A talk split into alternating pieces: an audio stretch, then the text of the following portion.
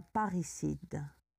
Ce récit fut écrit par un Maupassant qui allait avoir son premier enfant, non reconnu par Louis, en février 1883.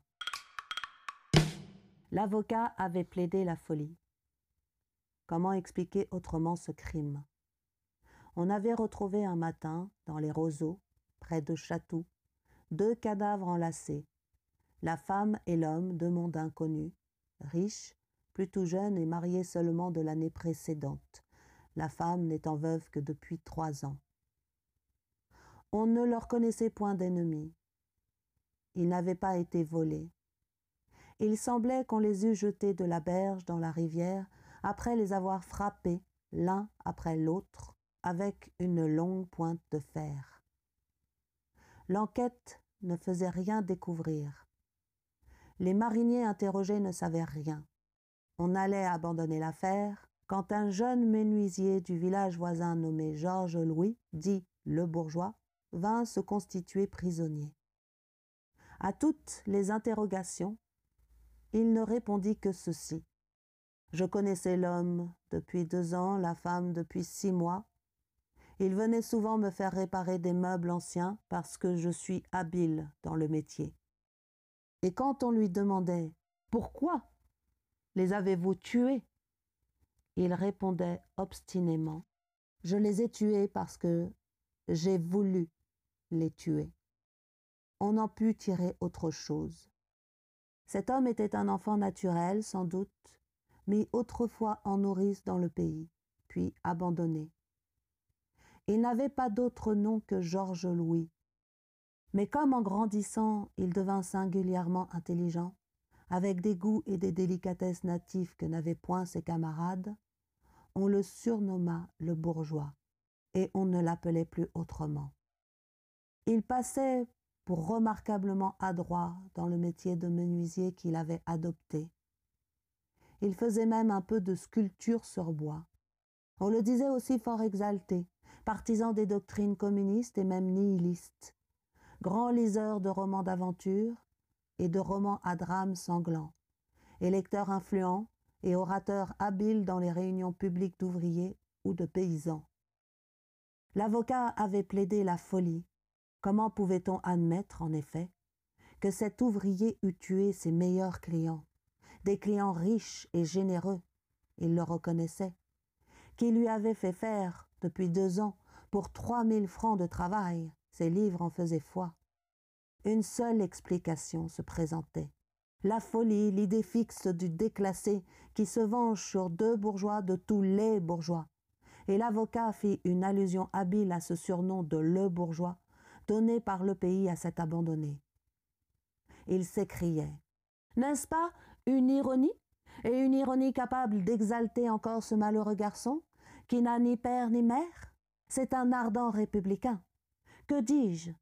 Il appartient même à ce parti politique que la République fusillait et déportait naguère, et qu'elle accueille aujourd'hui à bras ouverts. À ce parti pour qui l'incendie est un principe et le meurtre un moyen tout simple. Ces tristes doctrines, acclamées maintenant dans les réunions publiques, ont perdu cet homme. Il a entendu des républicains, des femmes même, oui, des femmes, demander le sang de M. Gambetta, le sang de M. Grévy. Son esprit malade a chaviré. Il a voulu du sang, du sang de bourgeois. Ce n'est pas lui qu'il faut condamner, messieurs. C'est la commune. Des murmures d'approbation coururent. On sentait bien que la cause était gagnée pour l'avocat. Le ministère public ne répliqua pas. Alors le président posa au prévenu la question d'usage. Accusé, n'avez-vous rien à ajouter pour votre défense? L'homme se leva. Il était de petite taille, d'un blond de lin, avec des yeux gris fixes et clairs. Une voix forte, franche et sonore sortait de ce frêle garçon, et changeait brusquement au premier mot l'opinion qu'on s'était faite de lui. Il parla hautement, d'un ton déclamatoire, mais si net que ses moindres paroles se faisaient entendre jusqu'au fond de la grande salle. Mon président, comme je ne veux pas aller dans une maison de fous, et que je préfère même la guillotine, je vais tout vous dire. J'ai tué cet homme et cette femme parce qu'ils étaient mes parents. Maintenant, écoutez-moi et jugez-moi. Une femme ayant accouché d'un fils l'envoya quelque part en nourrice. Sut-elle seulement en quel pays son complice porta le petit être innocent, mais condamné à la misère éternelle, à la honte d'une naissance illégitime, plus que cela, à la mort, puisqu'on l'abandonna, puisque la nourrice, ne recevant plus la pension mensuelle, pouvait, comme elles le font souvent, le laisser dépérir, souffrir de faim, mourir de délaissement. La femme qui m'allaita fut honnête, plus honnête, plus femme, plus grande, plus mère que ma mère. Elle m'éleva. Elle eut tort en faisant son devoir. Il vaut mieux laisser périr ces misérables jetés au village des banlieues, comme on jette une ordure aux bornes. J'ai grandi avec l'impression vague que je portais un déshonneur. Les autres enfants m'appelèrent un jour bâtard. Ils ne savent pas ce que signifiait ce mot, entendu par l'un d'eux chez ses parents. Je l'ignorais aussi, mais je le sentis. J'étais, je puis le dire, un des plus intelligents de l'école. J'aurais été un honnête homme, mon président, peut-être un homme supérieur, si mes parents n'avaient pas commis le crime de m'abandonner. Ce crime, c'est contre moi qu'ils l'ont commis. Je fus la victime, eux furent les coupables. J'étais sans défense, ils furent sans pitié. Ils devaient m'aimer, ils m'ont rejeté. Moi, je leur devais la vie. Mais la vie est-elle un présent? La mienne, en tout cas, n'était qu'un malheur. Après leur honteux abandon, je ne leur devais plus que la vengeance. Ils ont accompli contre moi l'acte le plus inhumain, le plus infâme, le plus monstrueux qu'on puisse accomplir contre un être. Un homme injurié frappe, un homme volé reprend son bien par la force, un homme trompé, joué, martyrisé tue. Un homme souffloté tue. Un homme déshonoré tue. J'ai été plus volé, trompé, martyrisé, souffleté, moralement déshonoré que tous ceux dont vous absolvez la colère. Je me suis vengé. J'ai tué. C'était mon devoir légitime. J'ai pris leur vie heureuse en échange de la vie horrible qui m'avait imposée. Vous allez parler de parricide. Étaient-ils mes parents, ces gens pour qui je fus un fardeau abominable, une terreur, une tache d'infamie, pour qui ma naissance fut une calamité et ma vie une menace de honte? Ils cherchaient un plaisir égoïste.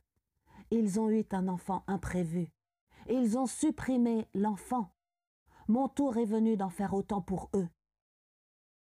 Et pourtant, dernièrement encore, j'étais prêt à les aimer. Voici deux ans je vous l'ai dit, que l'homme, mon père, entra chez moi pour la première fois. Je ne soupçonnais rien. Il me commanda deux meubles. Il avait pris, je le sus plus tard, des renseignements auprès du curé, sous le sceau d'un secret, bien entendu. Il revint souvent, il me faisait travailler et payer bien. Parfois même il causait un peu de choses et d'autres. Je me sentais de l'affection pour lui. Au commencement de cette année, il amena sa femme, ma mère. Quand elle rentra, elle tremblait si fort que je la crus atteinte d'une maladie nerveuse. Puis elle demanda un siège et un verre d'eau. Elle ne dit rien, elle regardait mes meubles d'un air fou, et elle ne répondit que oui et non, à tort et à travers à toutes les questions qu'il lui posait. Quand elle fut partie, je la crus un peu toquée.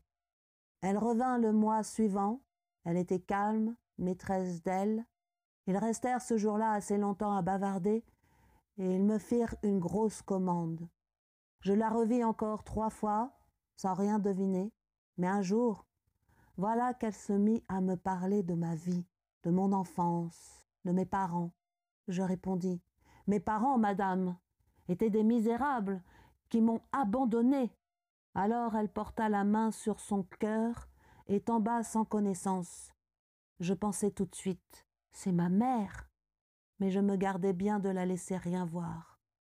Je voulais la regarder venir. Par exemple, j'ai pris de mon côté mes renseignements. J'appris qu'il n'était marié que du mois de juillet précédent, ma mère n'étant devenue veuf depuis trois ans. On avait bien chuchoté qu'ils s'étaient aimés du vivant du premier mari, mais on n'en avait aucune preuve. C'était moi la preuve. La preuve qu'on avait cachée d'abord, espéré détruire ensuite. J'attendis. Elle réapparut un soir, toujours accompagnée de mon père. Ce jour-là, elle semblait fort émue, je ne sais trop pourquoi. Puis au moment de s'en aller, elle me dit Je vous veux de bien, parce que vous m'avez l'air d'un honnête garçon et d'un travailleur. Vous penserez sans doute à vous marier quelque jour. Je viens vous aider à choisir librement la femme qui vous conviendra. Moi, j'ai été mariée contre mon cœur une fois, et je sais comme on en souffre. Maintenant, je suis riche, sans enfant, libre, maîtresse de ma fortune. Voici votre dot. Elle me tendit une grande enveloppe cachetée. Je la regardai fixement, puis je lui dis Vous êtes ma mère? Elle recula de trois pas et se cacha les yeux dans les mains pour ne plus me voir. Lui, l'homme, mon père, la soutint dans ses bras, et il me cria Mais vous êtes fou Je répondis Pas du tout. Je sais bien que vous êtes mes parents. On ne me trompe pas ainsi. Avouez-le. Et je garderai le secret. Je ne vous en voudrai pas. Je resterai ce que je suis, un menuisier. Il reculait vers la sortie, en soutenant toujours sa femme, qui commençait à sangloter. Je courris fermer la porte, je mis la clé dans ma poche, et je repris. Regardez-la donc. Et niez encore qu'elle soit ma mère. Alors il s'emporta, devenu très pâle, épouvanté, par la pensée que le scandale évité jusqu'ici pouvait éclater soudain, que leur situation, leur renom, leur honneur seraient perdus d'un seul coup. Il balbutiait. Vous êtes une canaille qui voulait nous tirer de l'argent. Faites donc du bien au peuple. À ces manants-là, aidez-les, secourez-les. Ma mère éperdue répétait coup sur coup. Allons-nous-en, allons-nous-en.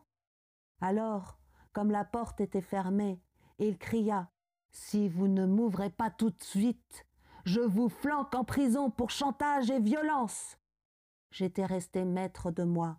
J'ouvris la porte et je les vis s'enfoncer dans l'ombre. Alors, il me sembla tout à coup que je venais d'être fait orphelin, d'être abandonné, poussé au ruisseau. Une tristesse épouvantable, mêlée de colère, de haine, de dégoût m'envahit. J'avais comme un soulèvement de tout mon être, un soulèvement de la justice, de la droiture, de l'honneur, de l'affection rejetée. Je me mis à courir pour les rejoindre le long de la Seine qu'il leur fallait pour suivre, pour gagner la gare de Chatou. Je les rattrapai bientôt. La nuit était venue toute noire. J'allais à pas de loup sur l'herbe de sorte qu'ils ne m'entendirent pas. Ma mère pleurait toujours. Mon père disait C'est votre faute. Pourquoi avez-vous tenu à le voir? C'était une folie dans notre position. On aurait pu lui faire du bien de loin, sans se montrer, puisque nous pouvons le reconnaître. À quoi servaient ces visites dangereuses? Alors je m'élançai devant eux, suppliant, je balbutiais. Vous voyez bien, vous voyez bien que vous êtes mes parents. Vous m'avez déjà rejeté une fois. Me repousserez-vous encore? Alors mon président, il leva la main sur moi. Je vous le jure sur l'honneur, sur la loi, sur la République, il me frappa. Et comme je le saisissais au collet, il tira de sa poche un revolver. J'ai vu rouge, je ne sais plus, j'avais mon compas dans la poche. Je l'ai frappé, frappé tant que j'ai pu. Alors elle s'est mise à crier Au secours À l'assassin en m'arrachant la barbe. Il paraît que je l'ai tué aussi. Est-ce que je sais, moi, ce que j'ai fait à ce moment-là? Puis, quand je les ai vus, tous deux par terre, je les ai jetés à la Seine sans réfléchir. Voilà Maintenant, jugez-moi. L'accusé s'est rassis. Devant cette révélation, l'affaire a été reportée à la session suivante. Elle passera bientôt. Si nous étions jurés, que ferions-nous de ce parricide?